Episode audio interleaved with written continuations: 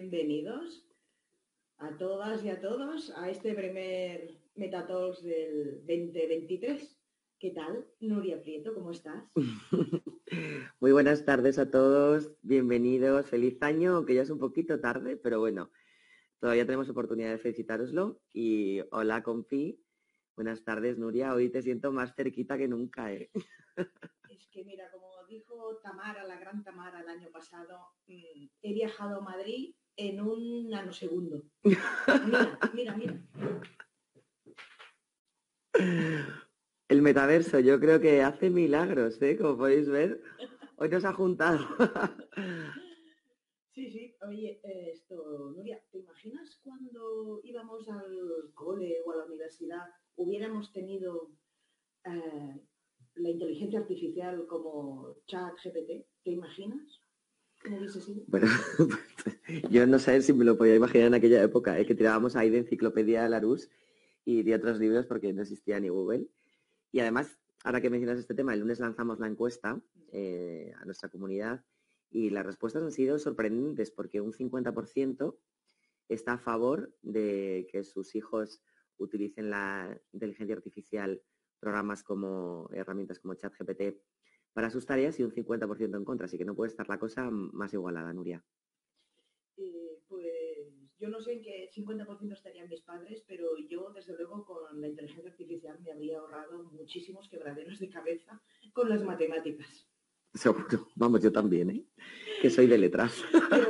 Pero, ahora, que, ahora que soy un poquito más mayor que cuando en esa época, eh, la pregunta que me, que me viene es, si yo hubiese aprendido con inteligencia artificial, ¿habría llegado a donde estoy ahora o habría aprendido o, habría perdido habilidades como el pensamiento crítico?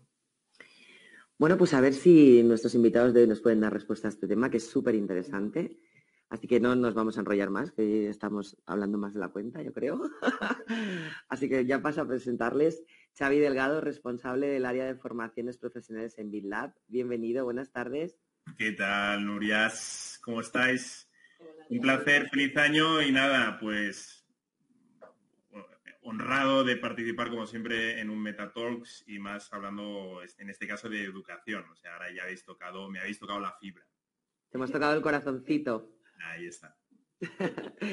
Laura Raya, directora de investigación en la Universidad UTAT y de los posgrados de realidad virtual y computación gráfica. Hola Laura, bienvenida. Hola, muy buenas, muy buenas a todos y bueno, sobre todo, antes que nada, muchas gracias por invitarme a estar aquí en los Metatalks. Francisco Silvadía, director de tecnología educativa y co-founder de Tuverso. Buenas tardes, Francisco. Uy, ¿estás muteado?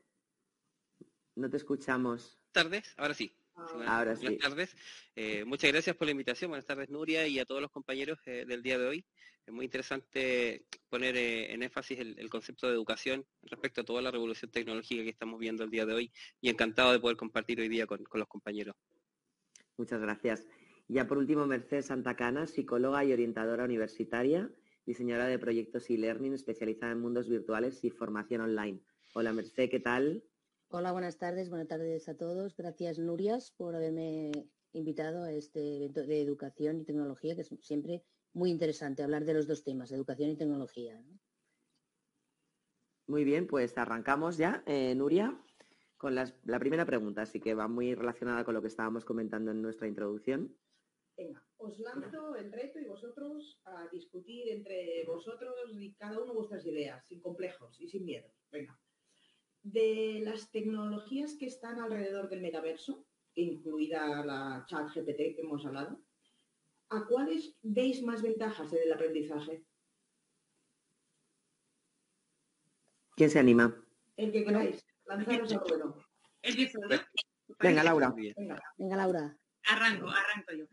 A ver, eh, indudablemente el metaverso lo cierto es que nos has hecho una pregunta como, como complicada, porque el metaverso engloba muchísimas, muchísimas tecnologías. De hecho, es lo que le hace tan especial, pero también lo que le hace tan difícil de construir y que puede llevar tanto tiempo tener un metaverso completo con todo lo que debe llevar, ¿no?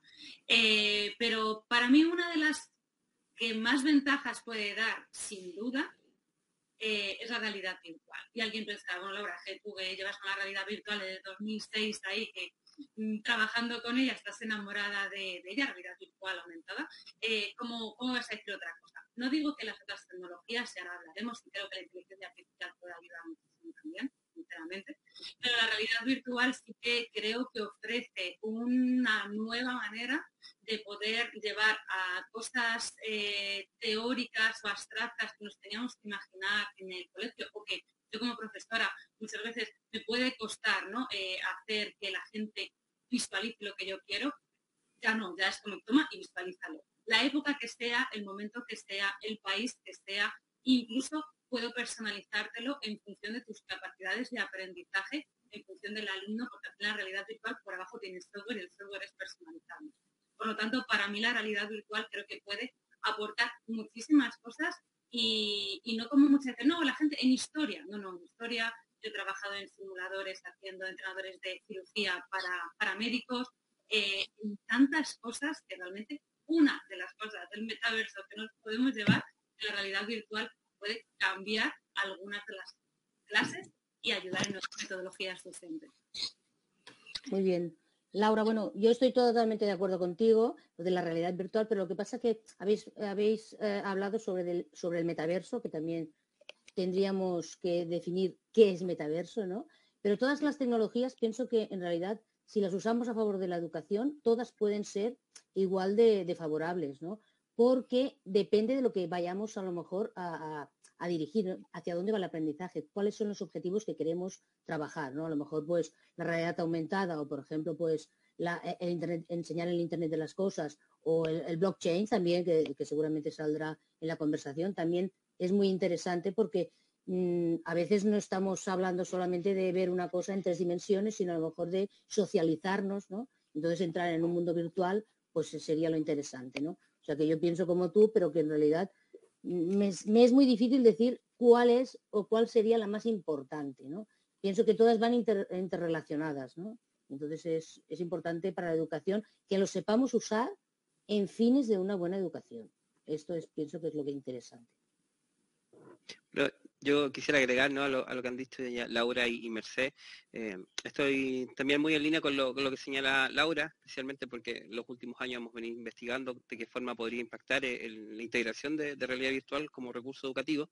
Eh, y, no solo por eso, sino que también porque te, otorga una posibilidad de ofrecer al estudiante situaciones, tal como lo señalaba Laura, que, son muy difíciles de conseguir de forma abstracta, porque de una u otra forma estas poniendo al estudiante en un entorno de aprendizaje eh, con muchos estímulos, del cual puedes llegar a motivarlo a continuar con esa ruta de aprendizaje. Indudablemente que, la realidad virtual acá no reemplaza eh, en ningún ámbito la educación per se, pero sí que te, ponen en una, en una primera eh, inicio, en, un primer inicio ¿no? de, de, poder querer aprender más sobre lo que has estado disfrutando. Yo me atrevería a decir eh, que, en este caso, eh, Laura también lo, compartirá, ¿no? Eh, cuando los estudiantes se ponen un visor de realidad virtual, lo disfrutan muchísimo y hay que aprovechar ese disfrute.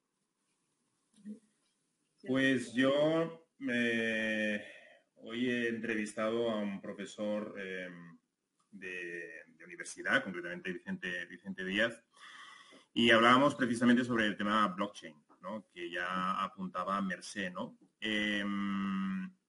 Es que la blockchain, no, mejor dicho, el metaverso no solo es la cuestión tecnológica, viene a cambiar el modelo, viene a rejuvenecerlo.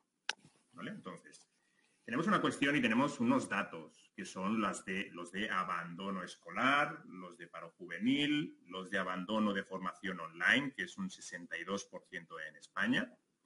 Entonces, la cuestión es, qué está pasando o qué es lo que viene a incorporar esta nueva tecnología, que puede ser, como dice Laura, la realidad virtual, la realidad aumentada, pero yo sobre todo creo que se nos está, se nos está acercando a ese modelo de learn to earn, es decir, em, siempre ha habido alumnos excelentes y no va a cambiar eso, pero lo que va a permitir ese, ese nuevo modelo educativo basado en blockchain, eh, es incentivar y subir la base, el nivel de la base. Porque es que ahora mismo el nivel de la base está muy bajo. Y la cuestión es que lo que hay que hacer es subir el nivel. Evidentemente, premiar, ¿no? Por el hecho de aprender, convertir a los alumnos en protagonistas de su aprendizaje. Y por supuesto, la blockchain lo que va a permitir es la creación de los aprendizajes personalizados. ¿Por qué? Porque nunca me voy a cansar de decir que cada uno aprendemos a un ritmo distinto, a una velocidad distinta y no todos tenemos que aprender lo mismo, que eso son las famosas inteligencias múltiples. ¿De acuerdo? Con lo cual, itinerarios personalizados, Dos, el hecho de incentivar al alumnado, que no siempre tiene que ser con una cuestión relacionada con los tokens, eh, con, las criptomonedas, ¿no? Que puede ser perfectamente que una institución educativa coja y diga, pues mira, vamos a hacerte una mentoría, porque has llevado a cabo pues toda una serie de acciones formativas de una manera pues sublime y por lo tanto vamos a ofrecerte este servicio.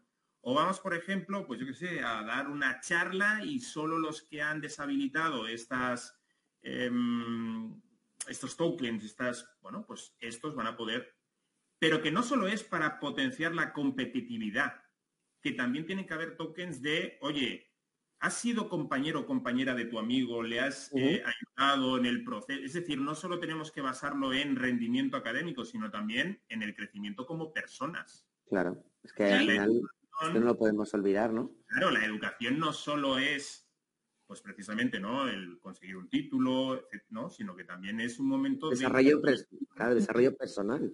Con iguales. Una pregunta, Xavi. Eh, ¿Por qué eh, asociar que podamos eh, hacer una modularización del aprendizaje y unos itinerarios personalizados al uso sí o sí de blockchain? Es decir, eso se puede hacer sin tener una cadena de tokens eh, universal y descentralizada. Sí, correcto. O sea, al final, Laura, la cuestión de la blockchain lo que viene es a hacerlo más, evidentemente, transparente, toda esta cuestión, es decir, que quede eh, de una manera mucho más automatizada, ¿no? Toda la parte de decir, bueno, pues vamos a ver, em, ¿cómo hago que una eh, universidad, por ejemplo, ah, ya no sea esa institución feudal, sino que al final el alumno o la alumna sea capaz de crear su propio itinerario personalizado, pero sin que, por ejemplo, la universidad X le tenga que enviar un correo a la universidad Y. Entonces, lo que estamos haciendo es eh, optimizar todos esos, eh, digamos, pues, bueno, tiempos que se... Procesos también. Claro, toda esa información del alumno que irá con el alumno. Claro, luego, por ejemplo, el título dices tú, ay, qué bonito que queda aquí marcado, ¿no? Eh, fulanito eh, certifica que, bueno, pues eso va a pasar a la wallet digital del alumno y el alumno irá con su wallet digital a Francia, a Italia, a tal, y lo podrá utilizar sin necesidad de llamar a por teléfono, oye, envíame el, o descar envíame el PDF. O sea, eh, yo sé de una persona que nos está escuchando eh, pues eso, que, le pidieron para poder entrar en una institución, va a trabajar en un empleo, que le dijeron, oye, eh, digo, oye, lo tengo certificado en blockchain. No, no, no, envíanos el PDF. A ver. O sea, es lo que estamos hablando ahora. Estamos hablando de metaverso y luego eh, pasamos todavía slides con PowerPoint. Bueno, pero porque precisamente no, el metaverso no funciona. Es decir, la utilizan lo que se utiliza a día de hoy y poner a toda la educación pública o privada a descentralizar la universidad, ya estamos yendo a... No, uh. un par de años. Sí, sí, sí, aún falta. Pero, por ejemplo, Laura, lo de la inteligencia artificial también serviría, claro, para acercarnos a esta formación personalizada, ¿no?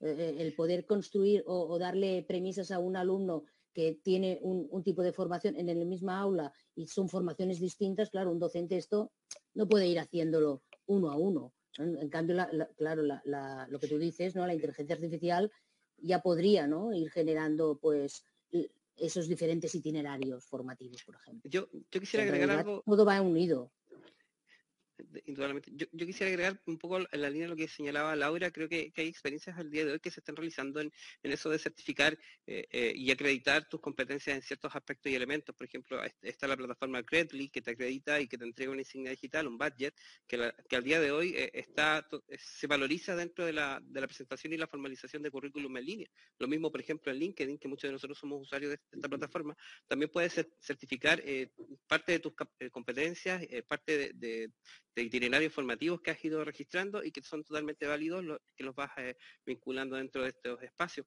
Eh, entiendo a Xavi, ¿cierto?, en la medida de que ojalá esto se pudiera digitalizar de una u otra forma para que tuviéramos que evitar toda esta burocracia, todo este buscar documentos. Eh, y entiendo también que, que Credly, al menos estas certificaciones digitales, sí, sí quedan alojadas en la web y que sí las puedes recuperar a través de una, una web, un, enlace que te acredita que, tú tienes ese documento y que lo, has conseguido de una u otra forma. Y creo que, tampoco debemos olvidar que, no todos tenemos el mismo nivel de base tecnológico en el ámbito de la educación. Es cierto que tenemos muchas brechas digitales y, en la medida que no seamos capaces de suplir primero esas brechas digitales, no podríamos pensar en sistematizar a, todo el alumnado de educación pública, educación privada, educación superior, en términos de, blockchain o de tecnologías mucho más potentes. Lo mismo ocurre con, realidad virtual. O sea, soñamos mucho, pero no podemos olvidar las bases. En ese sentido, ¿no? Eh, hablamos también de, de, las limitaciones ¿no? y los retos que supone para el profesorado y también para el alumnado, lógicamente, ¿no?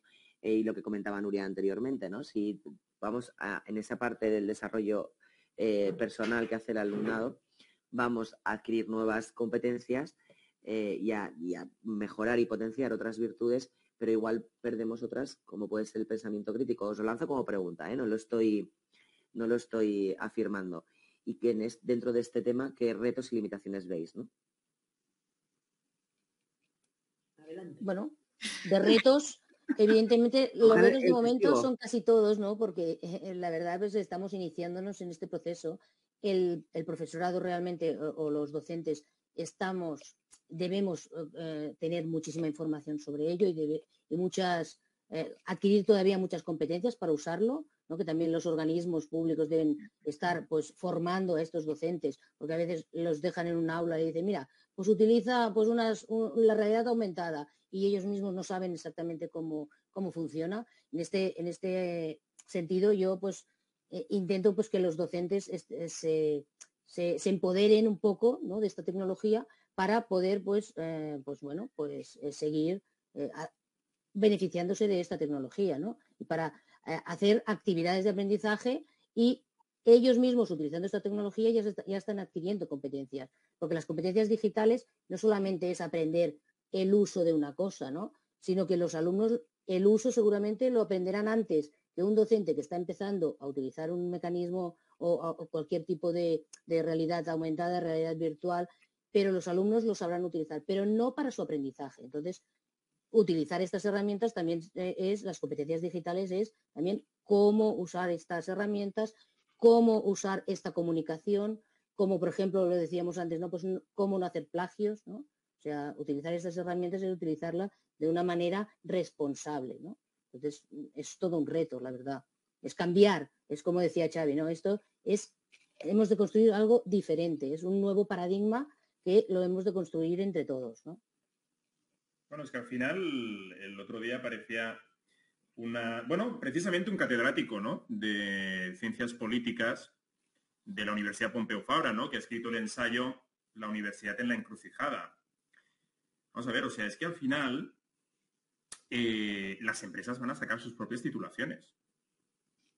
Y porque muchas de ellas, y me remito simplemente al informe del IS eh, post-COVID, eh, que por ejemplo decía que las empresas encuestadas, un 98% de ellas encontraban a faltar la competencia digital en los recién titulados. Entonces, claro, estamos hablando de realidad aumentada, realidad virtual, blockchain, inteligencia artificial, etcétera, y siguen saliendo así de las universidades porque está hecho hace nada. Entonces la cuestión es para plantearse. Eh, ¿Vamos a introducir herramientas o vamos a enseñar a cómo solventar problemas cuando salgas de el centro educativo y te incorpores al trabajo que tengas que resolver, da igual con qué, con Internet, con Web3, con blockchain, es igual. Si a ti lo que te van a pedir es que soluciones ese problema.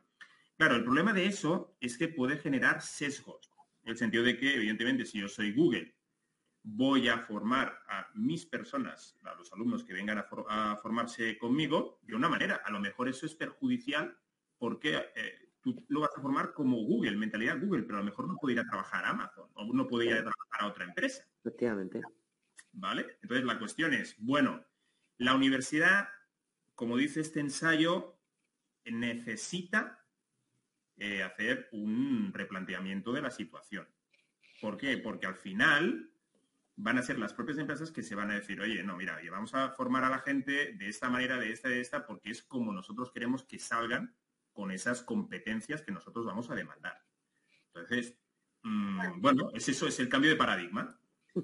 Pero hay, hay cuidado, y yo como académica de universidad toda la vida no estoy de acuerdo. Vale, pero eh, yo, yo entiendo, yo entiendo eh, la labor de la empresa y nosotros en UTAD, en el Centro Universitario UTAD, de hecho, dentro de nuestro modelo de generación de titulaciones, vamos a la empresa y la metemos dentro de unos agentes principales. Y creo que la universidad lo que no debe hacer es generar titulaciones únicamente con su idea sin mirar a la industria. Eso sí que creo que es un error.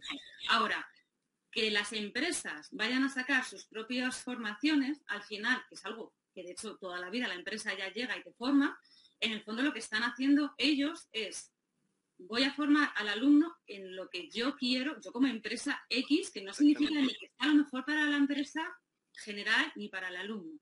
Y eso es un problema, porque al final lo que se le enseña al alumno en esos casos muchas veces es un recetario de paso 1, paso 2, paso 3, el motor que yo utilizo en la empresa, el lenguaje que yo utilizo en la empresa, me lo voy a llevar a la parte tecnológica mayoritariamente, y si la empresa en ese momento está con el lenguaje COBOL porque no ha querido actualizar ciertas cosas, hay muchísimas empresas que siguen así, considerará que el alumno lo que tiene que llevar es ese lenguaje.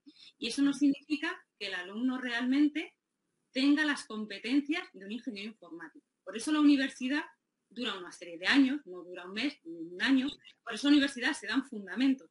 Porque lo que tiene que hacer la universidad es hacer entender que si tú te quieres formar en una empresa, tú te coges, nos vamos a ir al mundo VR. Yo te enseño Unity y en cinco meses tienes Unity controlado. Ahora, como haya que rascar un poquito en la programación a bajo nivel, las matemáticas que te hacen mover, la geometría que necesitas para los algoritmos de SLAM, no tienes ni idea. Entonces sí que creo que la universidad tiene que empoderar a la empresa en el sentido de escuchar a la industria. Nosotros crecimos y diseñamos un nuevo modelo universitario poniendo a la empresa como agente principal. Ahora bien, la enseñar lleva muchísimas más cosas pedagógicas y metodológicas que llegar y soltar el correo. Y de hecho me atrevería a decir, cuando uno es docente, docente de carrera, y llega la inteligencia artificial, que la inteligencia artificial te vaya a ayudar a dar a mí no me asusta, no me deja sin contenido. Ahora, puedo entender que si tú te dedicas, tú me refiero a un, ente, ¿no? Una persona se dedica a, yo cojo, suelto el chorreo y no tengo ni metodologías ni hago nada, a lo mejor la inteligencia artificial sí te asusta.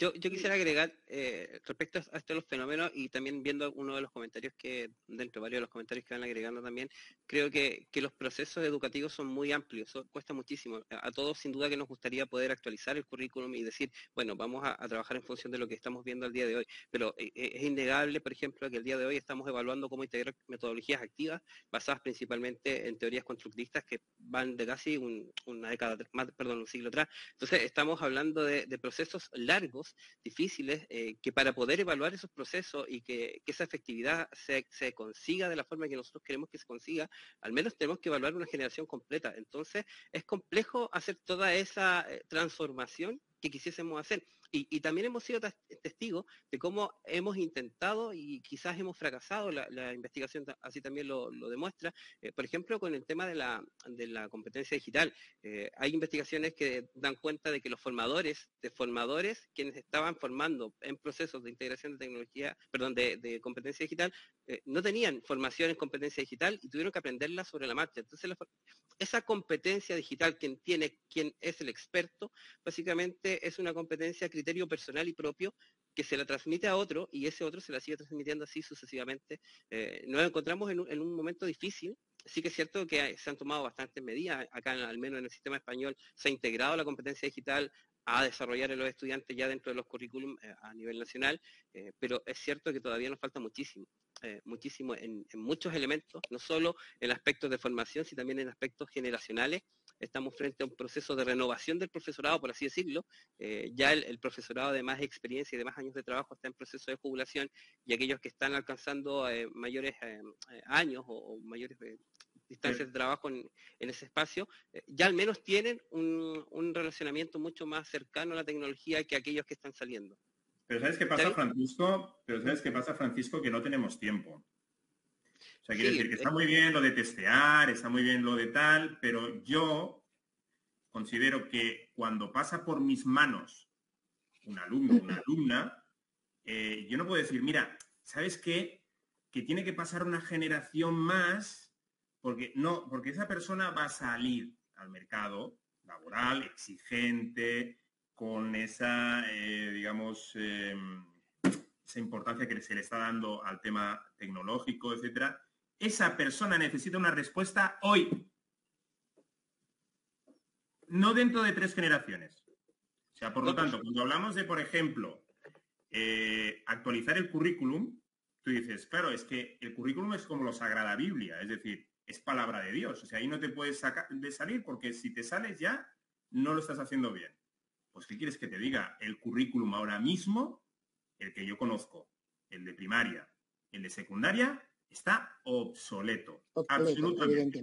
Estamos, de acuerdo con el diagnóstico, estamos, de acuerdo con el diagnóstico, Xavi, pero, pero creo que es cierto que eh, si nosotros vamos a ir por la vida tomando propias decisiones respecto a, la forma en que yo quiero eh, trabajar con mis propios estudiantes, no sistematizamos ese, ese trabajo y, tiene que ir el, el mismo lineamiento. Eh, es curioso porque, por ejemplo, a inicios de los años 2000 sigue la industria nos dijo más o menos qué es lo que quería y qué es lo que esperaba para que a la década del 2010 ya tuviésemos en términos de competencias el famoso STEM, y, que sabemos que está orientado al ámbito del desarrollo de las ciencias, la tecnología, la ingeniería y la matemática. O sea, ya tenemos estas orientaciones que nos están diciendo hace muchos años atrás que, tenemos que desarrollar y vemos que ya ha pasado 10 años todavía nos cuesta hacer esa integración, principalmente porque, insisto, los procesos no son tan inmediatos como uno quisiese. ¿sí? Yo creo que todos tenemos esa buena intención. Pero es que yo he vivido la formación de las pizarras digitales en el 2003. Y entonces, porque todo iba a ser pizarra digital y ahora la pizarra digital se utiliza para pasar PowerPoints, lo digo, en educación primaria y educación secundaria. ¿eh? Yo no estoy hablando ahora de educación eh, superior. bueno, y en educación superior yo también he visto. ¿eh? Y otro de los grandes problemas es que a nivel educativo los profesores tienen que hacer cursos de formación y tendrían que estar obligados a lo que han aprendido en esos cursos, impartirlo en la clase. Porque no sirve de nada hacer una formación permanente y decir, ah, muy bien, sí tengo, eh, me he formado en, etcétera, y luego eso no llevarlo a los alumnos. No sirve de nada. Entonces, el sistema está viciado. Pero eso es parte de la cultura organizacional del, establecimiento. O sea, si como establecimiento consideramos que vamos a tomar esta línea y, los vamos a formar todos y, todos vamos a tener el acuerdo de, empezar a utilizar las pizarras, sin duda que va a funcionar. De hecho, comparto lo que tú dices respecto a las pizarras digitales, Xavi, creo que no hay mayor ejemplo para decir cómo ha fracasado toda una política de implementación tecnológica, porque tampoco se ha sabido escuchar al profesorado. Y creo que esto también es relevante. Hay, también es muy relevante. De formación al profesorado. Nosotros, como profesores, nos dijeron, bueno, aquí tienen las pizarras, o lo mismo que podría pasar el día de mañana con los visores de realidad virtual. Aquí tienen los visores y tienen que hacer clases y tienen que integrarlo. La, experiencia nos dice y la historia nos dice que los docentes se forman por iniciativa personal. Eh, y, hacen formaciones fuera de, lo que tiene que ver con su desarrollo profesional. Entonces, claro, queda supeditado a experiencias de algunos docentes que tienen ese interés, pero no tenemos el grueso, eh, no han habido políticas públicas tampoco que apunten a esa formación, a ese desarrollo de competencias que son necesarias.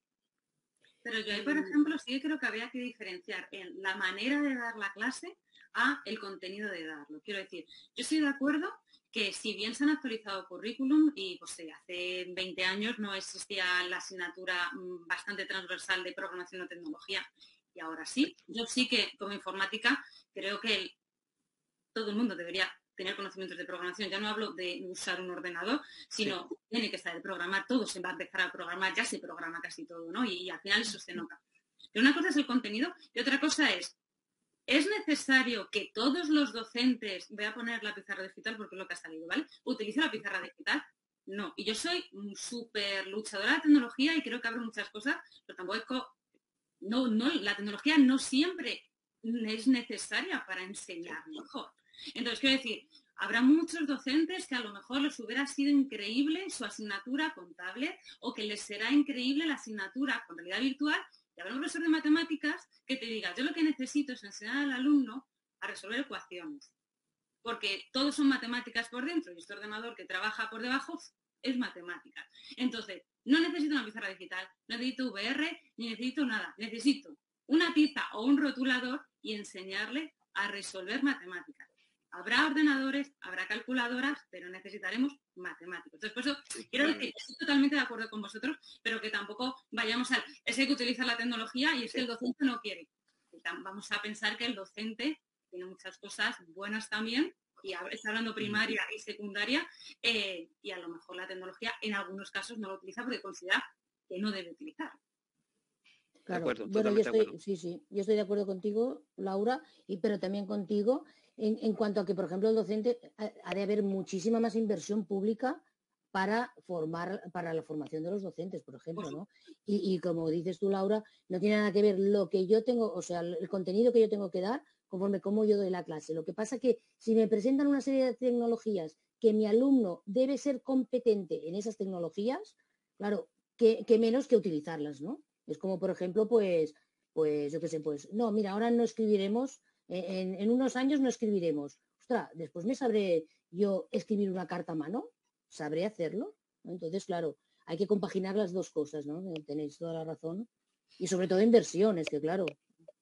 Disculpad, eh, hemos hablado de docentes, de alumnos un poquito, de instituciones, pero ¿y los padres?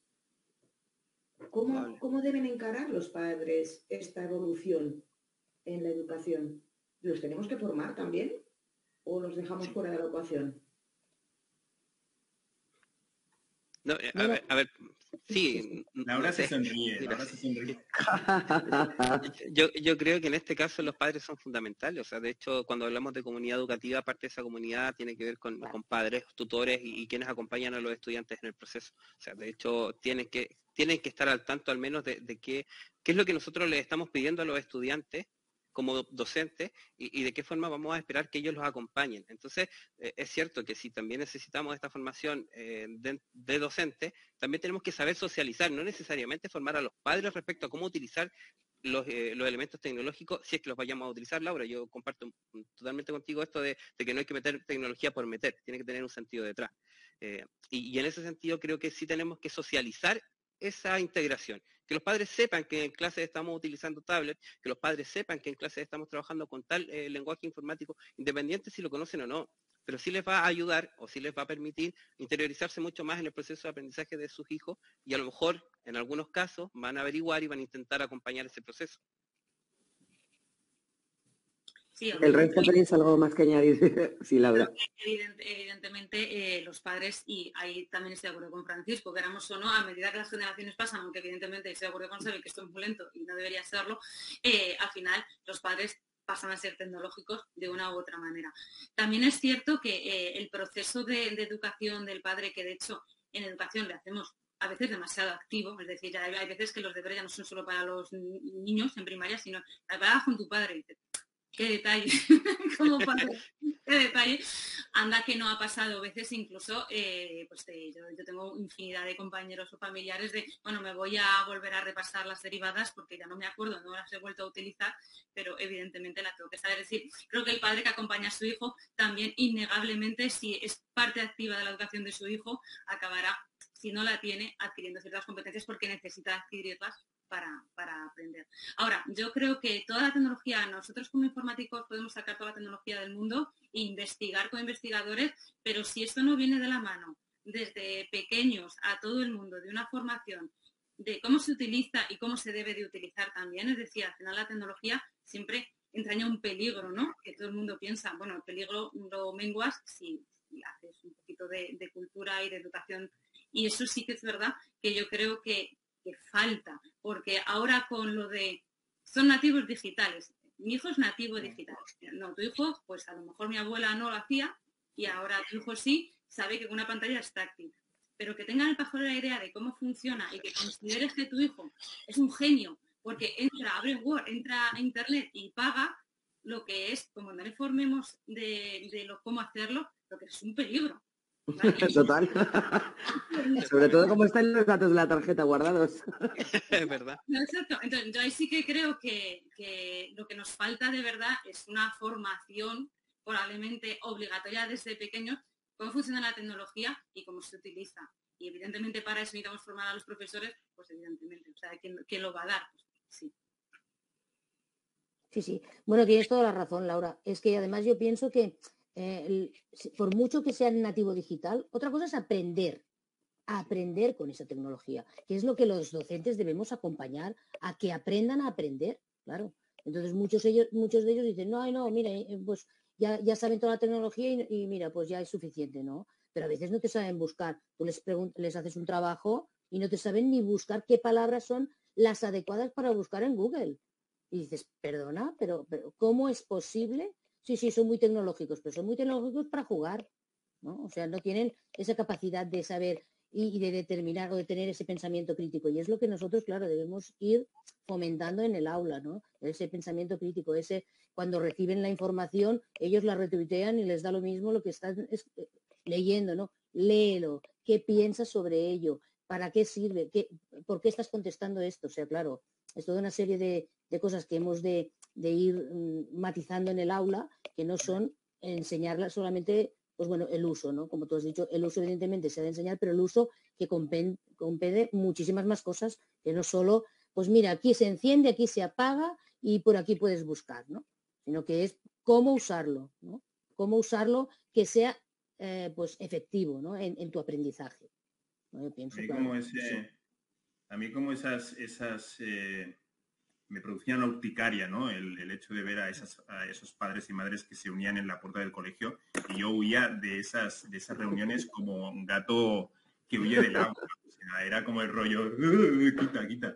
Em, o sea, porque bueno, ahí yo creo que hay gente que está muy, muy implicada con el tema de la tecnología con sus hijos, etcétera, y otros que únicamente se dedican a enviar memes por el WhatsApp de padres y de madres, ¿no? Pues, bueno, pues Oye, eh, lógicamente hay, son muy pocos los que realmente están interesados en, ofrecer, pues yo qué sé, formación de Scratch a, sus hijos, ¿no? Em, muy poquitos, muy poquitos, ¿vale? Eh, y luego está pues la gran mayoría que, eh, pues lo que dice decía em, Laura, ¿no? En ese momento, ¿no? Que decir, bueno, o sea, utiliza la tablet y va pasando, ¿no? Haciendo scroll, ¿no? Y va pasando de, vídeo de YouTube y tal. Eso no es ser nativo digital, ¿vale? O sea, eso es pues, saber utilizar un, dispositivo y punto, y se acabó, ¿no? Entonces, bueno, yo creo que los padres, em, yo creo que también lo que se tiene que hacer es, por ejemplo, una cosa que es que eh, hay, en primaria se está muy encima de los hijos, en secundaria se olvidan por completo. O sea, ya absolutamente, o sea, el chaval ya no espabilas. Y luego, pues evidentemente se, acojonan en cuarto de la ESO porque eh, su hijo o su hija tiene que elegir un itinerario, ¿no? Cuando todavía es muy joven para, pensar qué es lo que le gustaría hacer. Luego vienen los fracasos en los ciclos superiores, eh, eh, medios y superiores, ¿no? Porque no es que a mí me gusta la estética. Ya, bueno, pero que te gustes pintar, pintarte no significa que te vaya a gustar la estética o yo qué sé. Entonces empiezan los fracasos, ¿no? Entonces, no, ahora abandono esto, ahora me meto en el otro. Y claro, los padres hasta cierto punto van pagando, pero luego ya se empiezan a decir, venga, cariño, eh, ponte las pilas que ya vas a tener, pues eso, ¿no? Una edad ya para empezar a, ganar dinero de alguna manera y tal, ¿no? Entonces... Aquí se pues involucran, aquí se involucran, otra vez, ¿no? Claro, ahí se vuelven a involucrar. Entonces, es que la cuestión dices, vale, sí, pensar en la tecnología ya, pero es que este modelo se va perpetuando y perpetuando y perpetuando. Entonces, ¿cuál es la solución? Pues, yo qué sé, eh, hacerme presidente de, educación, yo qué sé, o sea, ministro de educación. Ministro, ministro. Yo qué sé, eh, sinceramente yo, me da igual el signo político, o sea, yo quiero solucionar los problemas de los jóvenes y de las jóvenes. Y sinceramente, eh, como decía Merced, eh, dar dinero para la educación en vez de para defensa, pues sí. O sea, porque claro, pero... el futuro de un país es la educación, aunque otros no lo entiendan. ¿Eh? Efectivamente, Xavi, pero es que precisamente en España la educación ha sido siempre un arma política, ¿no? Y no hemos conseguido llegar a un consenso al margen del, partido que esté gobernando en ese momento, ¿no? Yo digo casi lo mismo que Merced, ¿no? Que, esto a nivel global, ¿no? Yo diría que no solo en España el concepto de educación es, un elemento político, lamentablemente. Sí, no, lo, que eh, os decía en este sentido es que no nos caracterizamos además por llegar a grandes acuerdos, ¿no? Ni grandes reformas, que nos cuesta la propia vida. mm, ¿creéis en este sentido que llegará primero el metaverso a la educación privada y que la enseñanza eh, pública, bueno, pues se podrá despedir de momento del metaverso? Bueno, es, es triste, es triste. Decir que quizás sí, ¿no? Porque hay centros educativos que aún no les ha llegado esa pizarra electrónica, o sea, esa pizarra todavía no les ha llegado. Entonces, claro, a ver, si no, eh, realmente, si la pública no se pone las pilas, es verdad, pues pasa en todo, sanidad tenemos lo mismo. O sea, claro, si, si no se ponen las, las pilas, pues claro, las privadas, como decía pues Laura, o como, no, o como decía Xavi, pues las universidades darán sus propios títulos, ¿no? Porque lo que le interesará es alguien que sea competente, ¿no? Mientras la pública pues está discutiendo de los recursos, ¿no? La verdad es que es un problema, sí. Sí, a ver, yo creo que sin duda, de hecho, pues para, ejemplo, un botón, es decir, nosotros en el centro universitario eh, UTAD eh, ya utilizamos protometaversos eh, para dar algunas clases. Es verdad que de momento, sobre todo en aquellos posgrados más dedicados a enseñar realidad virtual o computación gráfica, pues porque al final consideramos que tienes que ser usuario para entender lo que necesita el usuario para luego diseñar y desarrollar. Pero claro, nosotros ya, estamos ahí. Cuando eso se traslada a algo general o algo posible, la pública, por desgracia, siempre pues, va a estar limitada, quizá en ser rápida, ¿no? ya no es cuestión de presupuestos, ¿eh? o sea, la educación pública o la sanidad maneja un dinero eh, considerable. Ahora, también es cierto que, que atienda a mucha más gente y por lo tanto, pues al final a nivel individual la ratio es muchísimo más pequeña. Entonces, sí, que el metaverso, la tecnología como herramienta en la educación puede llegar antes en, la privada, es muy probable. Yo creo, y quisiera sumar a, lo, que han señalado, creo que evidentemente en los aspectos privados es mucho más ágil el proceso de compra e implementación que en cualquier otro sistema público, ya que tienes que elevar solicitudes, ya que tienes que...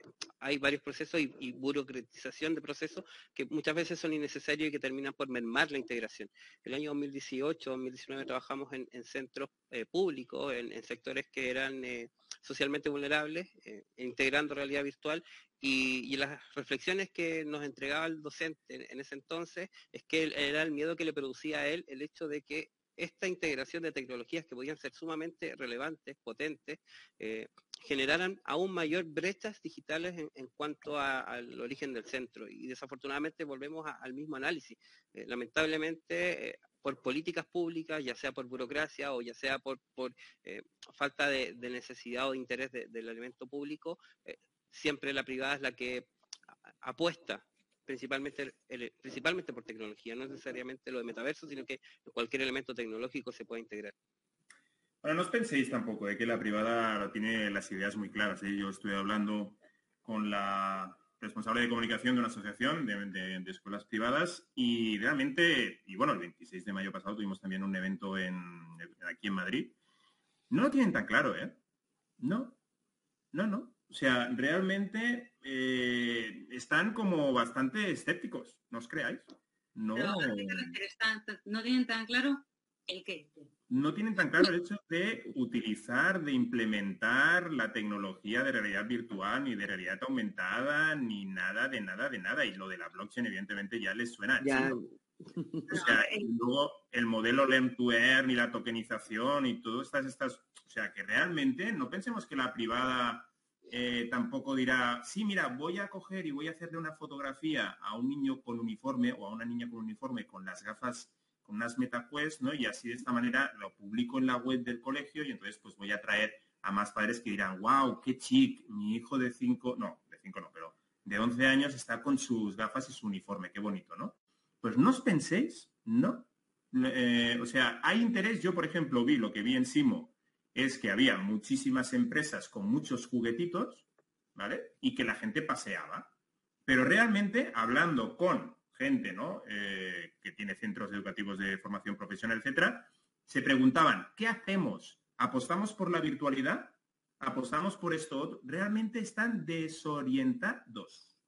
En general, o sea, imagínate si la privada está eh, o sea, yo creo que la pública ni, o sea, cuando le dices, oye, web 3, ¿cómo? Web 3, Antena 3. Bueno, desorient... Pero Xavi, desorientado pueden estar desorientados. Sí. Mm. Pero en realidad están vendiendo. O sea, ves cantidad de cursos que si no sabes, o sea, si no buscas y rascas un poco ese curso de qué va, te están vendiendo lo de metaverso, realidad virtual, realidad, y dices, ostras, pero si de aquí no te van a enseñar nada, te van a dar los PDFs para ver cómo funcionan las cosas, pero sí que está el engranaje de ganar dinero. ¿eh? O sea, Sí. eh, eh, Sí, es verdad que ahí las escuelas de negocio han sido las más rápidas. Hombre, ¿no? ha sido Sí. sí, un boom del metaverso que, oye, el metaverso pues hace 15 años que yo entraba en mundos virtuales, quiero decir, que, que- que no es tampoco tanto, pero ahora desde que desde que se ha puesto en boca ¿no? de, de todo el mundo, la- las, las privadas lo intentan vender, ¿no? Precisamente es el, el conflicto que se tiene o, o- o el problema que se tiene en comprender qué es porque están vendiendo y no saben exactamente lo que venden todavía. No, y están vendiendo metaverso muchas, ¿eh? no, y no es metaverso. Es verdad. es Ahí verdad, todo y no tipo es- de y no En todas las industrias. Sí. Sí, sí, es verdad. Ahora me ha gustado. Bien, bien, bien, bien, bien, re bien. Bueno, tenemos preguntas del público. Vamos a El pasar- público está activísimo, ¿eh? Sí, mejor eh, respondéis eh, cada uno a una de ellas para que nos dé tiempo a que entren más preguntas, ¿vale? Sí, por supuesto. Mira, la primera. La educación y la imaginación van de la mano desde el punto de vista de Walking. ¿No pensáis eh, quedar todo tan mascado cuarta la imaginación y la creatividad? Vale, ¿Quién está, contesto yo, yo me animo. Evidentemente es una de las cosas que deberíamos, eh, pues bueno, dar en las aulas, ¿no? El, el tener imaginación, el tener, bueno, sobre todo el tener, pues, eh, algo que sea tuyo, ¿no? Porque precisamente, pues estábamos hablando al principio de todo de- del- del chat, ¿no? De que si utilizaríamos la inteligencia artificial, pues para copiar, para hacer copyright, pues no, lo que tenemos que hacer es precisamente eh, fomentar la imaginación, fomentar eh, algo, lo- la originalidad, yo pienso. Entonces, sí que van de la mano porque has de enseñar que la tecnología no es para imitarlo, sino que para, para crear, ¿no? Para, Sí, para pero es hacer que se está cosas hablando mucho, con Merced, imaginación. de, se está hablando mucho, Merced, del tema de la creatividad y la imaginación y tal, pero es que precisamente cuando colocas a un niño de seis años en el sistema educativo actual y le dices, mira, chaval, La pierde, si ya pierde. no te vas a mover hasta los 10, eh, 16 años. O sea, eso es la guillotina de la creatividad y de la imaginación. Sí, sí, o sea, es que lo que queremos, es verdad, Xavi, es que lo que queremos implementar ahora con el metaverso, en realidad, es lo que el niño hace de una manera natural de 0 a 6 años. claro. aprender inmersivamente, imaginativamente, con un global, con la globaliza, con, con todo lo global de todos sus sentidos, ¿vale? No, y es una- es una- automotivado. Es un aprendizaje activo de verdad. Exacto, de verdad. activas, no, es porque levanto la mano. Bueno, venga, pues más activo. que- Lo mismo. Pero vamos con la siguiente pregunta. Em, mira, Marta, Marta Calvo nos dice, cuando estábamos hablando antes de las universidades y tal, dice, eh, ¿no tendríamos que cambiar la cultura orga- organizacional en algunas uni- universidades para incorporar eh, el metaverso y este nuevos sistemas de aprendizaje? Mm, Yo mí el- quisiera, bueno, por ejemplo, el, el decano de la, de, de la Universidad San Pablo CEU publicó, pues bueno, hace un tiempo, pero se ha vuelto a republicar un artículo sobre que, muy bien, que las universidades comparten ¿no? la idea de, oye, que hay que enseñar soft skills, que hay que hacer competentes, formar en competencias, etcétera, que, que eso está muy bien, que, que a, mí, a mí también me gusta eh, las flores en primavera, pero que me refiero que vamos a ponernos en marcha. O sea, que el tema del cambio organizacional tiene que ser un hecho, pero no dentro de X tiempo, o sea, sino que tiene que ser una, y tenemos que ponernos simplemente a hacer, a caminar, no, no es simple, o sea, porque está muy bien lo de, porque yo creo, porque yo creo, porque esto, porque el otro sí, pero si simplemente lo que queremos es que se empiecen a hacer acciones concretas.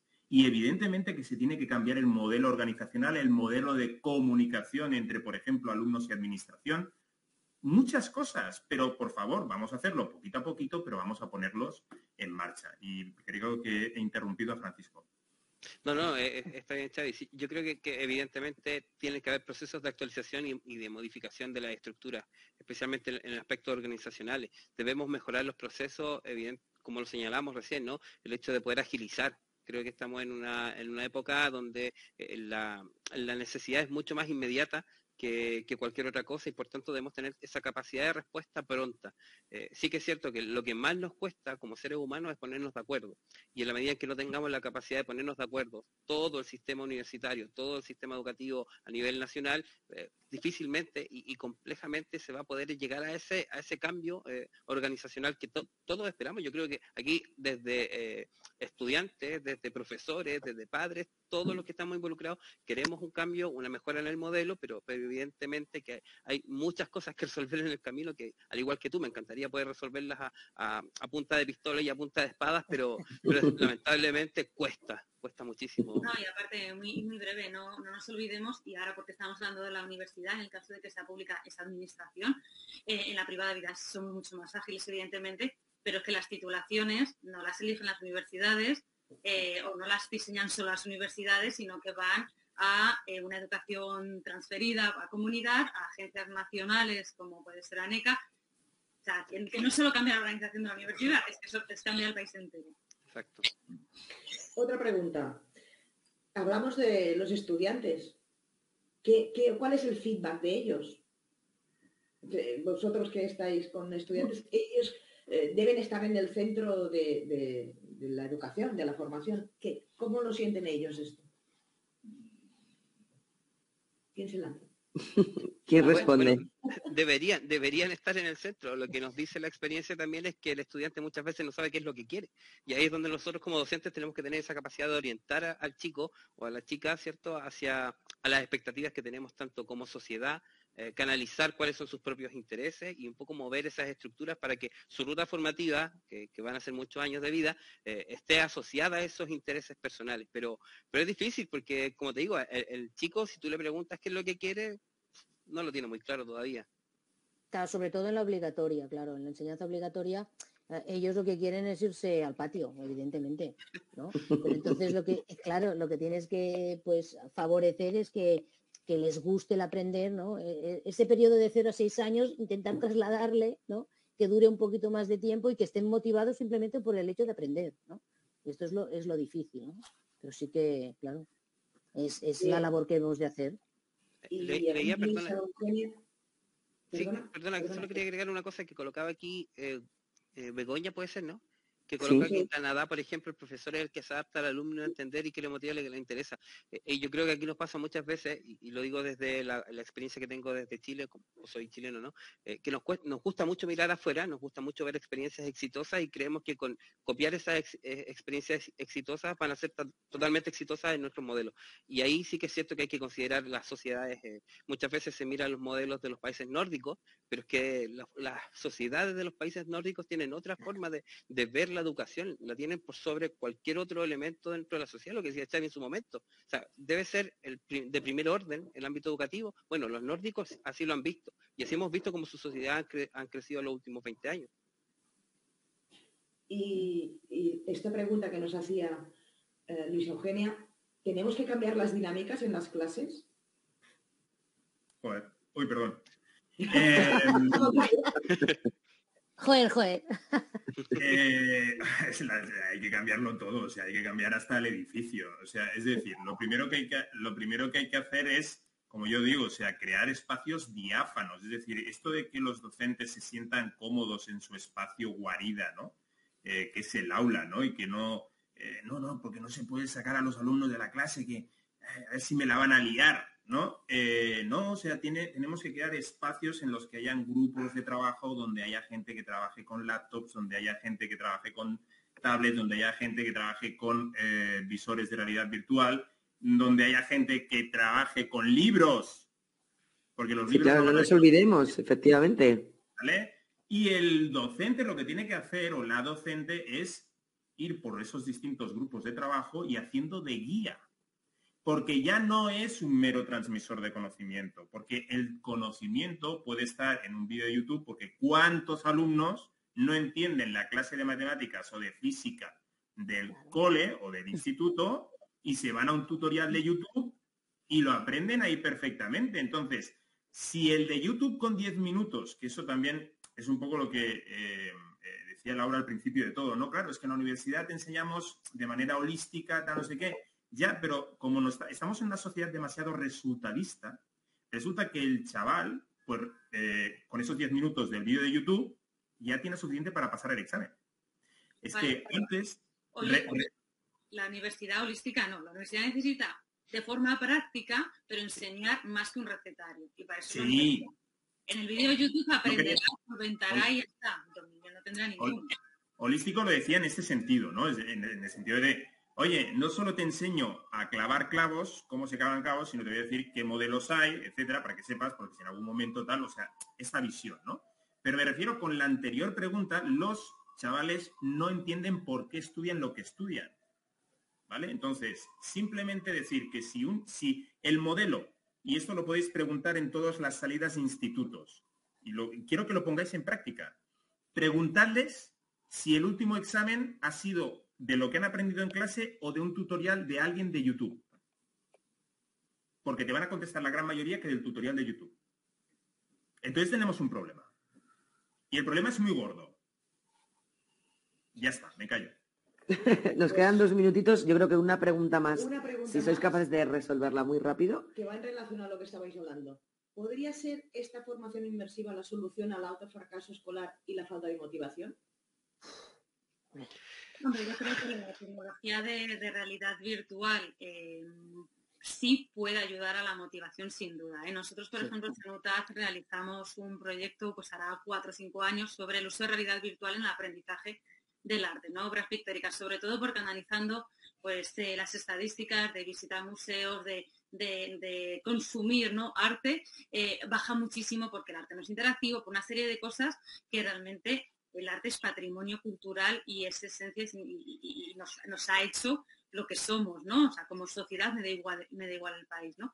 Y una de las cosas que, sacamos en ese proceso de investigación en Inmersarte era que la motivación enfrentando realidad virtual eh, con presentaciones Prezi súper interactivas y, junto con lo que es un libro, la motivación subía muchísimo, el aprendizaje se mantenía, ¿no? Porque a mí me daba mucho miedo cuando analizaba con investigadora es, muy bien, están muy motivados, pero aprenden mucho menos porque están ahí jugando con el, con el cuadro recreado en VR, ¿no? Y no, el aprendizaje se mantenía, pero la motivación aumentaba.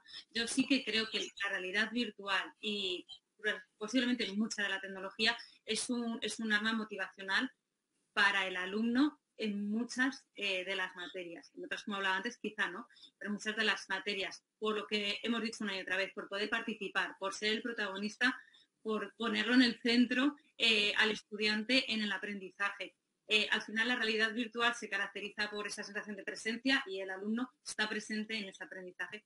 Yo sí que creo que puede ayudar un sistema inmersivo a mejorar la motivación y quizá, probablemente de manera tangencial, reducir el abandono escolar. Escolar a todos los niveles. ¿eh? Yo, estoy, yo estoy de acuerdo con, con Laura, efectivamente. Bueno, de hecho, parte de las conclusiones que nosotros podemos ir, hemos podido ir generando... Francisco, en, dos segundos, ¿vale? Sí, sí, sí. Parte de, las, esas conclusiones están alineadas a eso. Eh, no necesariamente al ámbito de, lo educativo, de, la consumición de contenido, sino que más que nada con el ámbito de las actitudes hacia el aprendizaje. Eh, se ha visto no solo lo que hemos podido encontrar nosotros, sino que la evidencia internacional indica que la realidad virtual eh, apoya muchísimo en ese proceso. Bueno, pues hasta aquí hemos llegado. O sea, em, daros las gracias a todos los que nos habéis acompañado y dar las gracias a nuestros invitados. Creo que ha sido un debate súper, súper rico. Eh, creo que merece la pena volver a ver este Metatols mm, para mm, poder reflexionarlo tranquilamente, sobre todo yo la primera, eh, que estar pendiente del tiempo y tal me hace perderme algunas cosas, pero creo que ha sido súper interesante. Os doy las gracias. Creo que tenéis todos un nivel eh, increíble y yo votaría porque os sitúen en puestos importantes en el gobierno. No, no, no. Esto de, Deciden ya. Ya, ya, ya. Tenemos aquí un gabinete estupendo montado. De verdad que muchísimas gracias a, eh, los cuatro. Eh, un lujo teneros. Y nada, los demás deciros que volvemos el 26 de enero a las 19.30 para hablar sobre pymes y metaverso. Ya sabéis que hay muchas pymes que acaban de solicitar hace muy poquito el kit digital.